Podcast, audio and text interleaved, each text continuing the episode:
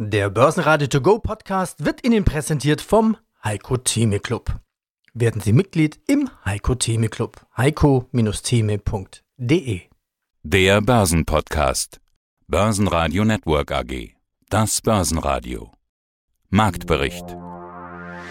Im Studio Sebastian Leben und Peter Heinrich. Außerdem hören Sie den globalen Anlagestrategen Heiko Thieme zur Spekulation auf Tesla, Fondsmanager Vincent Sperling aus Paris zur Corona-Lage in Frankreich, dem Mire-CFO Tim Brückner und IMAX-CEO Dr. Michael Müller zur aktuellen Lage im Unternehmen und Wikifolio-Trader Lukas Spang aka Unolist zur Performance seit Corona. Die Interviews in ausführlicher Version hören Sie auf börsenradio.de oder in der Börsenradio-App. Tag Nummer 2 an der Börse ohne große Bewegung. Am Dienstag war ein Argument die anstehende große Apple-Konferenz und die Frage, ob es dort noch ein weiteres One More Thing geben wird. Manch einer hatte auf ein neues iPhone gehofft, das kam nicht. Dafür eine Uhr, die den Sauerstoffgehalt im Blut messen kann und zwei neue iPads. Das hatte den Anlegern offenbar nicht gereicht. Die Aktie eröffnete am Mittwoch sogar im Minus und bringt dem Markt keine neuen Impulse. Die Wall Street eröffnete am Mittwoch mit etwas Plus, der Nasdaq 100 gab erneut etwas nach. Im DAX passierte im Prinzip nichts. Kurz vor Schluss drehte er immerhin ins Plus und schloss bei 13.255 Punkten plus 0,3 Prozent. Der Hauptgrund für die Zurückhaltung ist die Sitzung der amerikanischen Notenbank Fed am Mittwochabend. Außerdem steigt europaweit die Unsicherheit über die zweite Welle der Corona-Pandemie. Die Bundesregierung will die österreichische Hauptstadt Wien als Risikogebiet einstufen, was die Quarantäneregelung ausweiten würde. Und auch in Frankreich spannt sich die Lage immer weiter an. Ja, mein Name ist Vincent Sperling. Ich bin gemeinsam mit Armin Zinser hier bei der Prévoit Asset Management in Paris, Co-Portfolio Manager der beiden Eurozonen-Aktienfonds Prévoit Gestion Action und Prévoit Perspektive. Das heißt, Und wir, lebe seit 15 Jahren in Frankreich. Das heißt, wir schauen auf die französische Sicht der Dinge, deshalb Hallo nach Paris, bonjour. Das Thema, das einem mit dem deutschen Ohr oder der deutschen Sicht auf Frankreich als erstes einfällt, ist tatsächlich Corona. Auch wenn wir das alle nicht mehr hören können, aber die Lage scheint sich gerade in Frankreich, vor allen Dingen in Südfrankreich, ja gerade wirklich ganz schön anzuspannen. Die ersten sprechen schon wieder von einem möglichen landesweiten Lockdown. Das, was ja eigentlich unbedingt vermieden werden sollte. Aber ich habe tatsächlich schon gehört, dass es Überlegungen gibt. Wie sehen Sie die Lage gerade? Hm. Überlegungen, Überlegungen gibt es sicherlich. Macron hat vor nicht allzu langer Zeit eigentlich ausgeschlossen, dass es nochmal einen, noch einen landesweiten Lockdown geben könnte. Es stimmt, dass die Zahlen steigen. Natürlich ist es immer sehr, sehr kompliziert, die Zahlen auch richtig zu interpretieren und man muss solche Zahlen auch immer mit Vorsicht genießen. Wahrscheinlich am handfestesten, am handfestesten sind die, oder ist es, sich mal anzusehen, was auf den Intensivstationen passiert oder was es für Todesfälle gibt, auch wenn es natürlich in gewisser Weise nachlaufende Faktoren sind. Aber aktuell liegen die Todesfälle so um die 30 am Tag. Das vergleicht sich mit bis zu 1400 im April. Und frankreichweit liegen etwas über 700 Leute auf, auf der Intensivstation, also Patienten mit Covid. Bei den Todes Todesfällen ist es ja auch so, dass die Leute nicht unbedingt an Covid sterben, sondern mit Covid. Und dann ist es bei der Intensivbehandlung auch so. Und also wenn man das mal vergleicht mit der Situation im April, dann ist es doch deutlich, deutlich, deutlich entspannter und man muss da auch mal die Kirche im Dorf lassen. Ich rechne persönlich nicht mit einem neuen Lockdown. Dummheiten ausschließen, hundertprozentig kann man nie, aber ich gehe davon jetzt nicht aus. Was man vielleicht sehen könnte, äh, wären strengere Maßnahmen auf, auf regionaler oder lokaler Ebene. Heiko Thieme, globaler Anlagestratege. Die Zoom-An ist mir ein bisschen zu hoch, nach wie vor noch Netflix ebenfalls. Da bin ich noch ein bisschen zögernd, um zu sagen, da sollte man jetzt schon wieder ansteigen können. Aber man kann diese Werte nicht ignorieren. Und dann zum Schluss noch Wert, den ich immer kritisiert hatte, bis auf ganz wenige Ausnahmen wegen der zu hohen Bewertung, ist Tesla. Nun muss man sich Folgendes fragen. Die Bewertungsbasis ist jenseits von Gut und Böse. Da zahlt man es bis zu 1000-fach in der Spitzenform.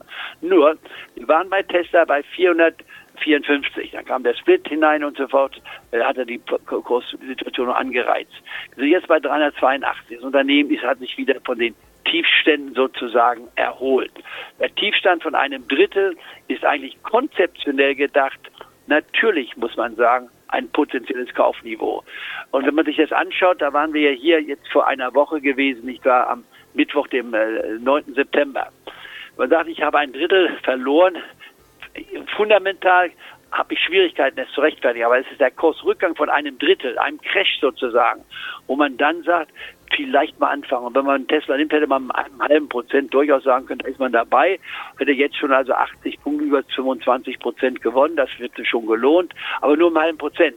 Soll ich jetzt bei 380 anfangen, tue ich mich ein bisschen schwer weil ich ja jetzt, ich bin zwar immer noch deutlich unter den 450, wenn man so will, aber täte ich mich ein bisschen schwer. Also im Nachhinein ein Crash bei allen Werten, die wir sehen im Technologiebereich, wenn sie Unternehmen sind, denen man auch eine Zukunft gibt und Tesla hat eine Zukunft. Vor zwei Jahren wäre es vielleicht anders zu sehen gewesen, aber heutzutage muss man sagen, Tesla wird es geben, weil es das elektrische Auto gibt als Realität und Tesla ist nun mal ein Marktführer auch wenn die Produktionszahlen von 400.000 gegenüber den größten Autoherstellern, äh, die also 40 Millionen Autos produzieren im Jahr, verblasst es, aber im elektrischen Bereich ist es der Marktführer. Und da muss man eben sagen, bitte andere Maßstäbe mal ansetzen. Die Summe, die ich in Tesla maximal investieren würde, wäre zwei Prozent. Und da habe ich nichts dagegen, wenn wir nochmal etwas zurückkommen, mit einem halben Prozent anzufangen und dann nach weiterer Schwäche die Position zu steigern. Aber wenn der also, also wirklich zwei Prozent, nicht nicht ein Prozent als Risikovorsorge? Äh, ich würde jetzt mit einem halben Prozent an, nicht jetzt, ich würde anfangen mit einem halben Prozent anfangen, aber sagen, maximal kann man bei Tesla mittlerweile sogar bis zu zwei Prozent rechtfertigen, aber dann mit den nötigen Abständen. Und wenn man, wenn Tesla vom Höchststand ein Drittel fällt, mit einem halben Prozent anfangen, wenn es dann nochmal volle 20 Prozent weiterfällt, also die Hälfte noch von dem Wert hat, würde ich nochmals mit einem halben Prozent nachlagen und dann sollte es nochmals deutlich fallen, dann würde ich ein Prozent nochmal nachlegen. Aber das sind jetzt Zukunftsträume. Realistisch gesehen, bitte nochmal warten, dass man hier unter DAX-Gewinner waren vermeintlich defensive Aktien wie Fresenius und Merck, aber auch die Vortagesverlierer MTU und die Deutsche Bank und die Deutsche Post, die von starken Quartalszahlen von US-Wettbewerber FedEx mitgezogen wurde. DAX-Verlierer waren unter anderem die Allianz, genauso wie andere Versicherer und Rückversicherer. Grund sind die schlimmer werdenden Waldbrände in den USA und die nun auch anlaufende Hurricane-Saison. Weitere Verlierer waren die Deutsche Börse und Delivery Hero. Aktienthema des Tages war allerdings erneut Gerenke. Die haben sich inzwischen gegen die Vorwürfe gestemmt, dass mit der Bilanz etwas nicht stimme. Dieser Vorwurf kommt von einem Investor, der für dubiose Vorwürfe bekannt ist und dann mit Short-Attacken Kasse macht. Nach dem Wirecard-Skandal ist der Markt aber vorsichtig bei solchen Vorwürfen. Nachdem die Gerenke-Aktie am Dienstag bereits rund 20% verloren hat, ging es am Mittwoch zeitweise über 40% abwärts. Mein Name ist Tim Brückner, ich bin Finanzvorstand der Demire Deutsche Mittelstand Real Estate AG. Und sie sind spezialisiert auf Gewerbeimmobilien mit Schwerpunkt auf Büro und Retail und das Ganze in deutschen B-Standorten. Randlagen von Ballungsgebieten, Secondary Locations nennen sie das. Wir haben uns vor genau einem Jahr an gleicher Stelle schon mal getroffen. SRC, Forum Financials and Real Estate. Damals hatte ich gesagt, klingt doch nach einem super sicheren Geschäft. Damals konnte aber auch niemand Corona erahnen, was alle möglichen Geschäftsmodelle durcheinandergewirbelt hat. Auch die vermeintlich sichere Immobilienbranche bekommt das zu spüren. Wie sehr hat sie Corona getroffen? Im letzten Interview hatten wir über Sorge vor Rezessionen gesprochen, die ja, ja ein ein Stück weit damals berechtigt war, aber in ganz anderer Form gekommen ist, als wir das damals gedacht hätten. Sie hatten gesagt, dass Sie Ihr Portfolio sturmfest machen wollen. Wie gut hat das denn funktioniert? Genau, also ich glaube, unser Portfolio hat sich äh, trotz Corona ganz gut entwickelt. Ähm, wir haben natürlich auch einen Corona-Effekt gespürt. Äh, wir haben zu Beginn des Lockdowns unsere Guidance zurückgenommen und haben jetzt vor ungefähr drei Wochen eine neue Guidance äh, veröffentlicht, die leider etwas unter der alten ist aber deren Werte immer noch über den Ergebnissen des Vorjahres liegt. Und ich glaube, das ist ganz wichtig zu sagen. Unsere Zahlen sind stabil, wir sind positiv, was die nächsten Monate angeht. Und auch im ersten Halbjahr haben wir operative Erfolge erzielt, wie zum Beispiel die Leerstandsquote um einen Prozentpunkt reduziert. Und die Corona-Negativeffekte? Also gab es bei Ihnen Ausfälle? Der Lockdown hat ja auch die Retailer zum Teil mit eingeschlossen. Äh, also zumindest alle, die nicht Lebensmittel und dieses viel zitierte Klopapier waren. Ja, also es ist nicht so, dass wir den Sturm der Corona-Krise gar nicht gespürt hätten. In den Lockdown-Monaten sind uns äh, je Monat rund 15 Prozent der Vertragsmieten nicht gezahlt worden. Allerdings hat sich dieses Verhältnis äh, in den letzten Monaten Juli und August schon deutlich verbessert. Dort haben wir 96 bzw. 97 Prozent der Vertragsmieten bekommen. Und wir sind jetzt in intensiven Dialog mit unseren Mietern, diese Rückstände aufzuarbeiten und sind da auch ziemlich optimistisch, dass wir zumindest einen Großteil dieser Rückstände auch in den nächsten Monaten und Jahren vereinnahmen können. Mein Name ist Dr. Michael Müller. Ich bin der Gründer von IMEX und auch der CEO. Wir haben uns ja schon ganz oft miteinander unterhalten. Diesmal tatsächlich wieder in echt hier in Frankfurt, Forum Financials and Real Estate. Wenn man Ihren Newsflow zuletzt verfolgt hat, dann gab es vor allen Dingen Pflichtmeldungen, dass Sie selbst Aktien gekauft haben. Das ist auch nichts Neues, haben wir ja schon das ein oder andere Mal drüber gesprochen. Sie sind selbst Höchstaktionär. Sie haben ja auch schon oft gesagt, dass Sie den Kurs eigentlich woanders erwarten würden. Zuletzt standen Sie nur noch bei rund 6 Euro. Als wir uns vor rund einem Jahr genau an gleicher Stelle getroffen haben, da waren es noch mehr als 10 Euro.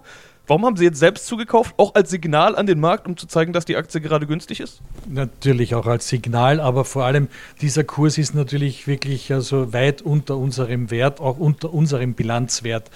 Und der liegt also auch trotz des äh, bedauerlicherweise eingetretenen Verlustes im ersten Halbjahr noch immer bei weit höheren, nämlich bei ungefähr 8,5 Euro, ohne noch die immateriellen Werte unserer Plattform und Struktur zu berücksichtigen, die natürlich äh, in unserer Bilanz nicht abgebildet sind. Wir haben bilanzielles Eigenkapital zum Halbjahr auch noch 53 Millionen Euro gehabt und diese Kursentwicklung jetzt ist eine Marktkapitalisierung unter der 40 Millionen Marke, also weit zu günstig, weit zu billig und deswegen habe ich auch nachgekauft. Auf der Social Trading Plattform Wikifolio unter dem Tradernamen Unilist aktiv. Es ist 2020, also bekanntermaßen das Corona-Jahr. Wir haben in diesem Jahr noch gar nicht über dein Wikifolio geredet, also holen wir das dringend mal nach. Das Interessante ist ja, Ende 2019 hatten wir zuletzt miteinander gesprochen über deine Erfahrungen aus der Vergangenheit, dein Lehrjahr 2018 und so weiter. Kurz danach kam dann Corona und auch Börsenurgesteine mit Jahrzehnten Börsenerfahrung wussten nicht, wie sie das einschätzen sollen. Crash, Krise, Erholung, ich glaube, am einfachsten ist es vielleicht, wenn wir deine Performance sprechen lassen, plus 48,4% in den vergangenen 12 Monaten, mehr als doppelt so viel wie deine normale Durchschnittsperformance von 23,1%. Ausgerechnet das Corona-Jahr ist also ein Top-Jahr bei dir. Was hast du aus Corona denn gelernt, wenn wir schon mit so einem Thema Lehrjahr und Erfahrung ansetzen? Genau, also das 2020er Jahr war natürlich im Prinzip auch wieder ein Lehrjahr zwei Jahre nach dem 2018er Lehrjahr.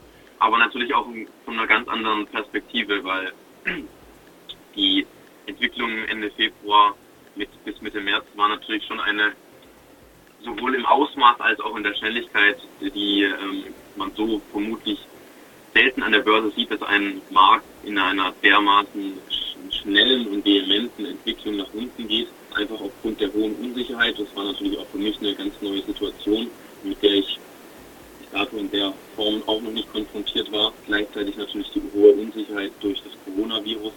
Und ähm, dann geht es natürlich oder ging es in dem Fall darum zu schauen, wenn es jetzt darum geht, ähm, welche Effekte hat so ein Coronavirus oder beziehungsweise welche Maßnahmen können dann auch auf politischer Seite dazu führen, dass also eine Unternehmen etwas stärker betroffen ist oder sehr stark betroffen ist und andere Unternehmen im Zweifel davon sogar profitieren können. Ähm, wie ist das eigene Portfolio aufgestellt? welche Unternehmen sind eher Zykliker, welche sind beispielsweise im IT- und Softwarebereich aktiv, die dann durch das ganze Thema Digitalisierung profitieren können, indem sie andere Unternehmen unterstützen. Ähm, welche Unternehmen können beispielsweise auch durch das Stay at Home profitieren. Und so war es dann bei mir eben so, dass ich so eine Art Momentaufnahme gemacht habe, mir mein Portfolio eben relativ genau angeschaut habe, auch was die Bilanz angeht, welche Unternehmen sind eher schwach aufgestellt, welche sind relativ robust aufgestellt mich dann auch von der einen oder anderen Position getrennt und eben dann auch zwei neue Positionen beispielsweise aufgenommen mit der Home 24 und auch der Shop Apotheke, die eben stark von dem Stay-at-Home-Effekt profitiert Basen Network AG Marktbericht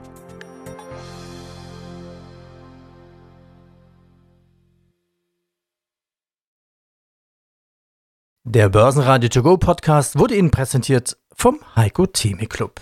Werden Sie Mitglied im Heiko Theme Club. heiko-theme.de